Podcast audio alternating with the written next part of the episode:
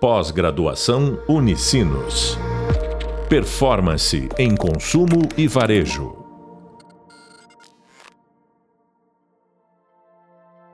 Olá, bem-vindos ao podcast da disciplina Growth Hacking e Performance. Eu sou a professora Cíntia Faviero e o podcast de hoje é o Growth aplicado ao marketing, uma análise omnichannel. Bom, eu estou aqui com uma convidada muito especial que vai nos ajudar a compreender melhor esse conceito esse assunto que está tão em alta no mercado, que é a Lívia Schmitz, diretora de marketing e vendas na PM Web. Lívia, prazer te ter aqui. Vou começar deixando que tu te apresente aqui para os nossos convidados. Olá, Cíntia, obrigada pelo convite. Tudo bom, pessoal? Prazer estar aqui. Bom, uh, como a Cíntia falou, eu sou a Lívia. Hoje eu trabalho com marketing e vendas dentro da PM Web mas já passei por outras áreas lá dentro, como a operação ali, o atendimento no dia a dia com os clientes, algo que eu tenho muito orgulho, porque fez com que eu trabalhasse em diversos projetos, e eu gosto de falar um pouco disso, porque dá a dimensão de quantas marcas legais eu já trabalhei.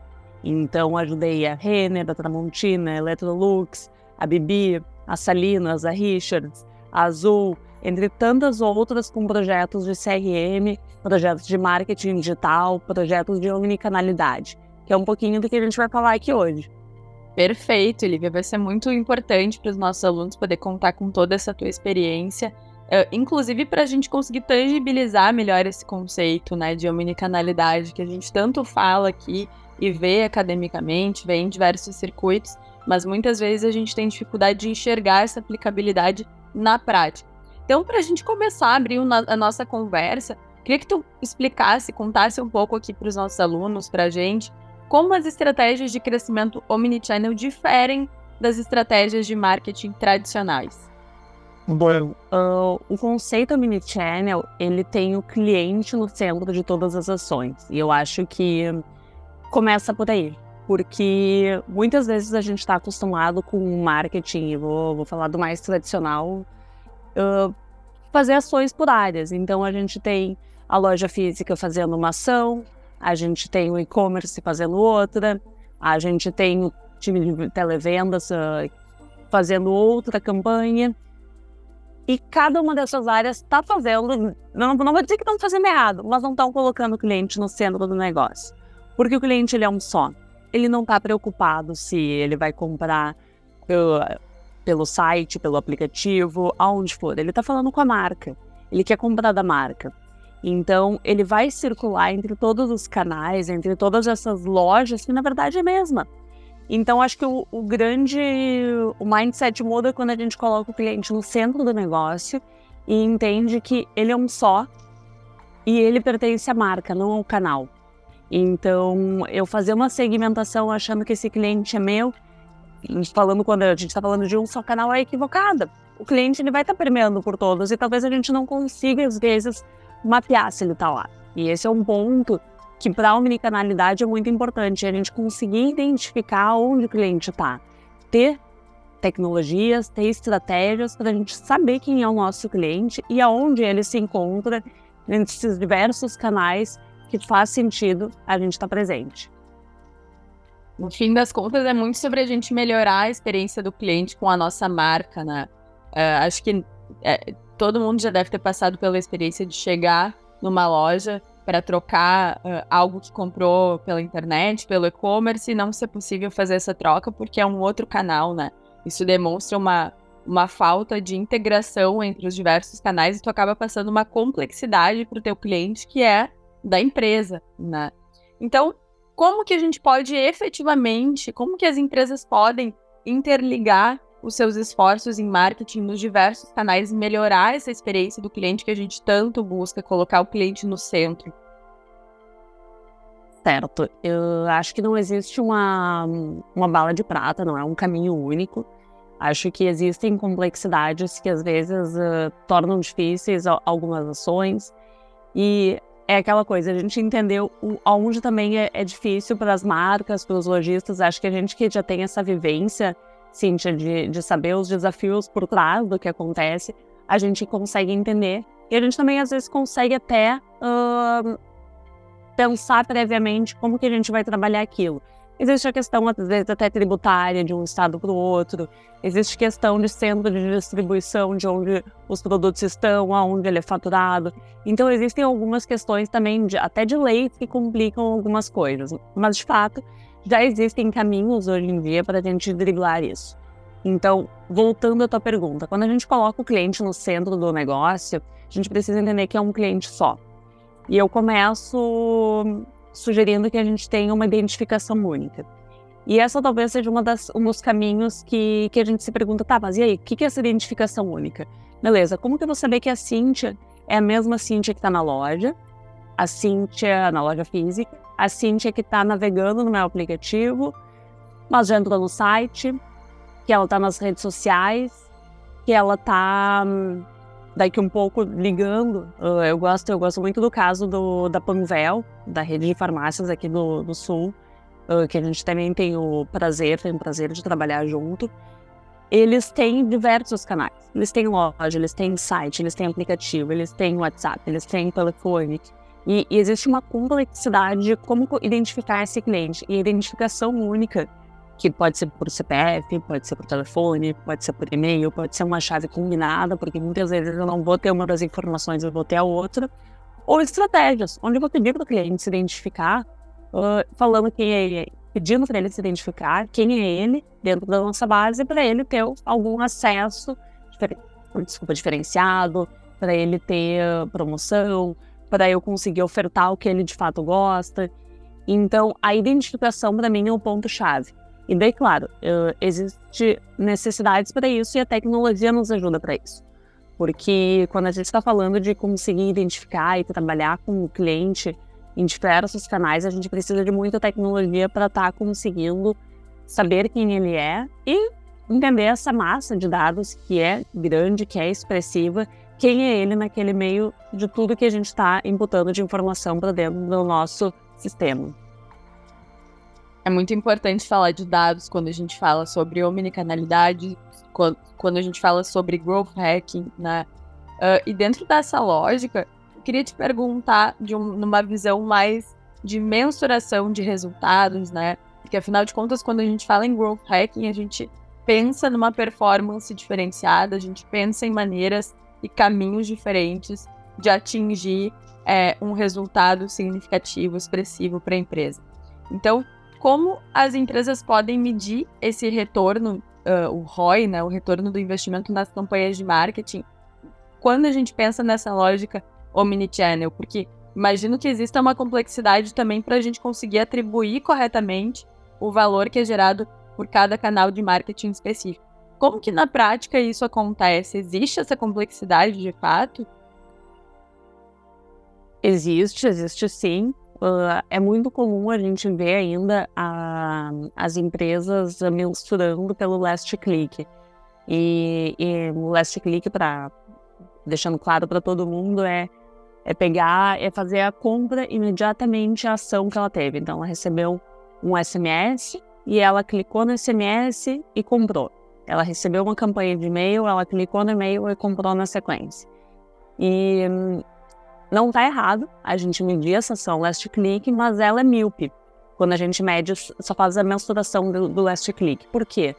Porque sim, vai ter o cliente que vai receber a campanha da Renner, vai ver aquela promoção imperdível e vai clicar e vai comprar, porque já tem produtos que tem interesse, que, que vai olhar vai se encantar e vai querer comprar na hora. Então, não está errado fazer essa mensuração. Mas esse cliente, ele já passou por outros lugares. E devo pegar o caso da Renner, que é um caso interessante, que a Renner me deixa favoritar os produtos que eu gosto. Muitas vezes eu tô ali com um tempinho sobrando, navegando no aplicativo, e eu vou vendo blusinha, um vestido, uma calça, um casaco, e vou favoritando, vou colocando aqueles produtos, vou fazendo minha wishlist, vou botando um coraçãozinho ali naqueles produtos. E esses produtos, eles ficam salvos dentro do meu perfil, eu tô logada, então eu entrei, Daí a gente vai conectando as coisas, né? Assim, eu entrei, fiz o meu login, então a Renner já sabe quem eu sou, eu estou navegando, a Renner também no, no, aplicativo ela já sabe aonde que eu estou indo, quais os produtos eu tenho interesse em estar tá olhando, o, o que que eu estou amando, porque de fato eu estou colocando um coraçãozinho dizendo que eu gostei muito daquilo, E tudo isso que a gente está falando são dados que, é, que as empresas vão salvando. Elas podem salvar, que eu estou dando a permissão para elas salvar. Então eu já dei, já aceitei eles captarem essa informação e eles estão lá salvando isso.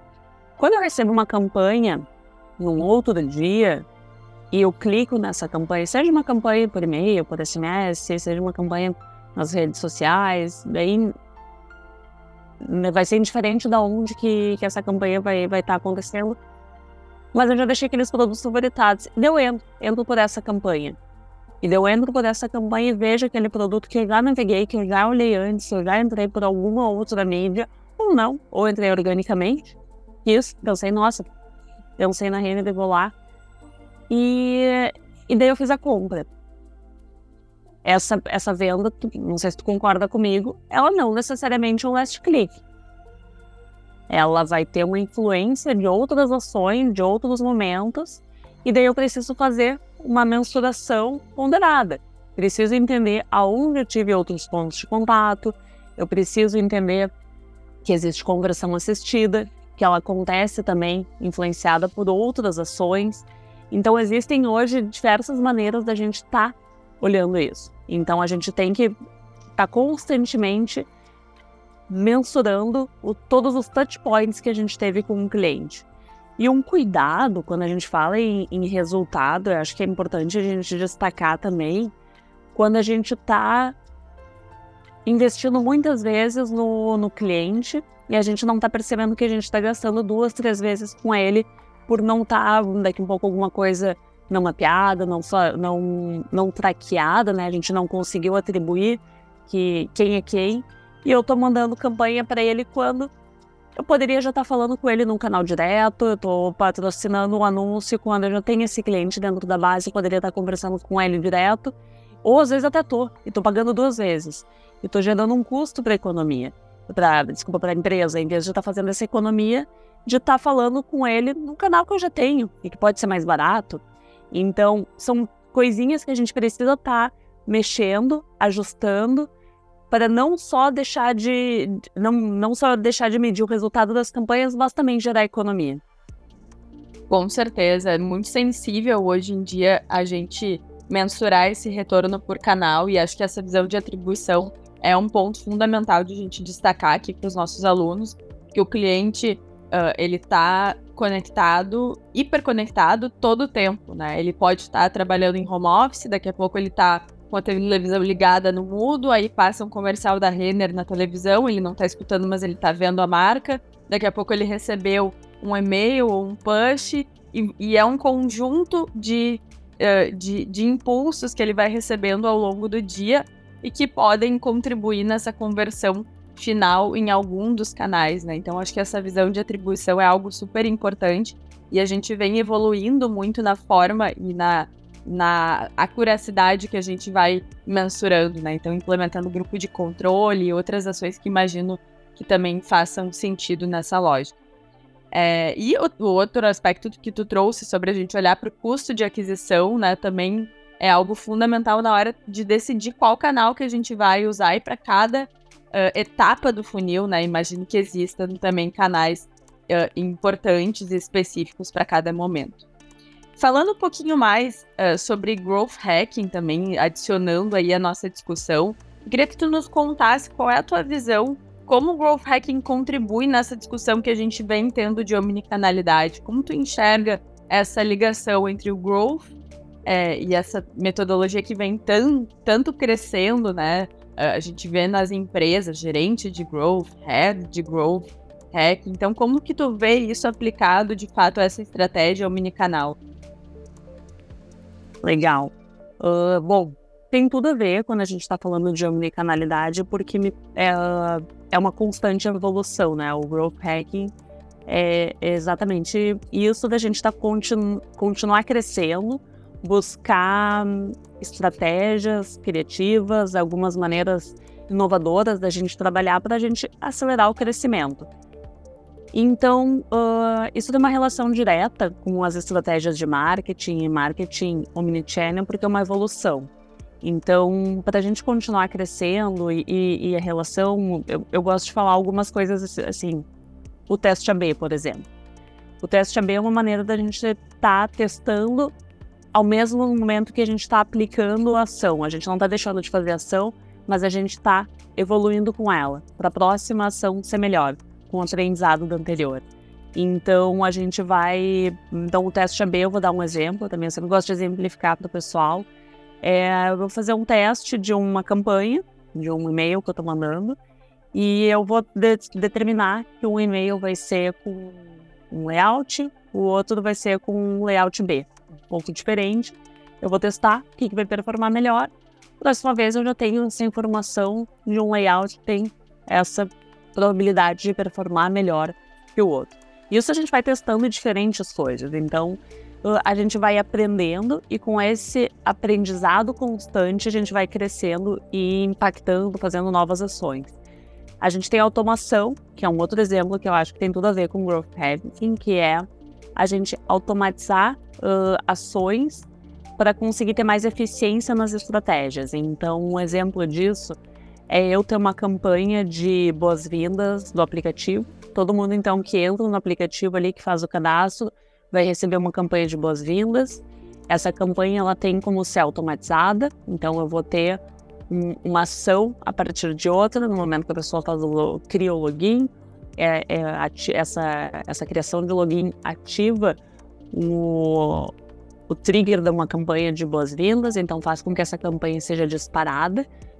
E essa, essa campanha ela é personalizável, eu consigo colocar o nome da pessoa, consigo colocar informações que eu já tenho dela, consigo perguntar informações que eu não tenho dela e vão poder personalizar ainda mais a nossa relação de marca e usuário para o futuro. Então é um constante aperfeiçoamento. Então no, meu olhar, Cíntia, tudo isso ele tem a, tem a ver com o growth hacking. A gente vai crescendo, a gente vai adaptando, a gente vai melhorando essas estratégias para continuamente desenvolver mais e melhor.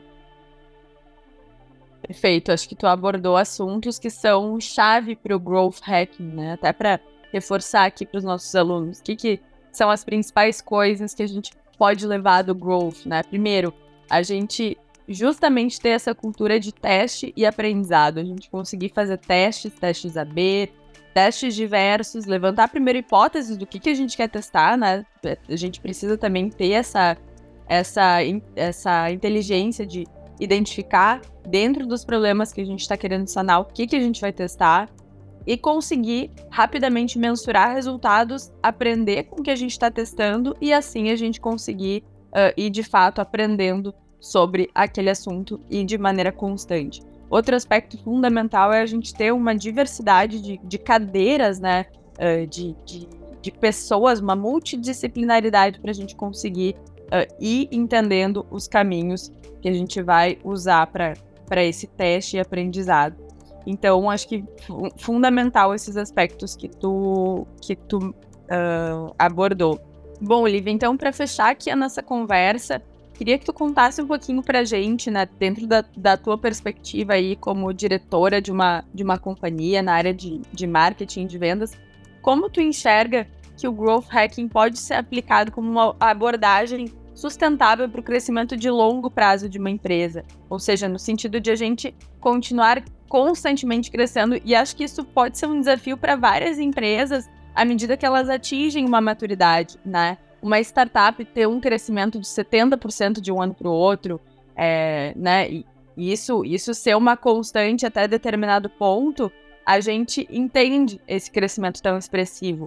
Uh, agora, como uma empresa já madura, né? A, a própria PM Web, onde tu atua, é uma empresa que já tem, né, seus mais de 20 anos de mercado. Então, como tu enxerga que o growth pode ainda ser aplicado dentro do, de uma lógica de uma empresa que não é, não tem essa característica de ser uh, muitas vezes de ter a, a, agilidade que uma startup tem, enfim. Como tu enxerga que o growth pode nos ajudar a manter esse crescimento ao longo do tempo?